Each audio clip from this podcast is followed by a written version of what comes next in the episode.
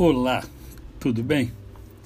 Você gosta de ser enganado, ludibriado, passado para trás? Você gosta de descobrir que alguma coisa que disseram a você como sendo verdade é mentira? Pois bem, eu também não.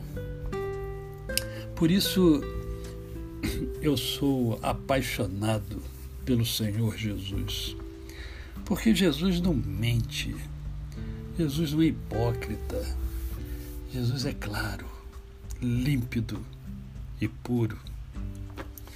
E eu quero, nesta manhã, conversar com você sobre uma palavra de Jesus, que encontra-se em João, capítulo de número 16, verso de número 33, apenas um verso que diz assim: Estas coisas vos tenho dito para que tenhais paz em mim.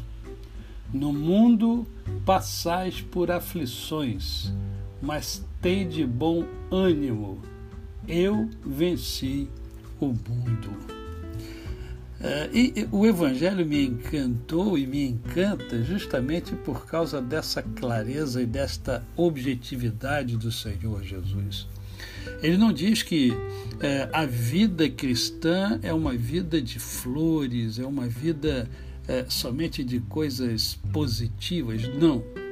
Ele afirma categoricamente que no mundo nós passamos por aflições. E nesse momento pode ser que você esteja passando por uma grande aflição.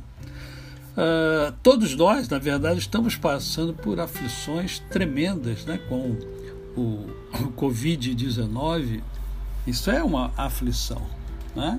Mas existem outras aflições que nós enfrentamos, que nós passamos ao longo da vida e quanto mais nós vivemos, nós vamos percebendo que a vida é repleta de aflições. E que essas aflições acabam nos forjando, nos preparando para a própria vida. E o que Jesus está dizendo é o seguinte: olha só, fica comigo. Fica comigo porque eu sei o que, que é isso. E Jesus realmente sabe o que é aflição. Ele passou aflições terríveis e tremendas que ele não precisava passar, mas passou por amor a mim e a você. Ele foi pregado na cruz do Calvário, carregando os nossos pecados, carregando as nossas, é, é, nossas coisas erradas, aquilo que não agrada a Deus, para que nós pudéssemos ter vida e vida eterna nele. Então, não reclame das aflições, não.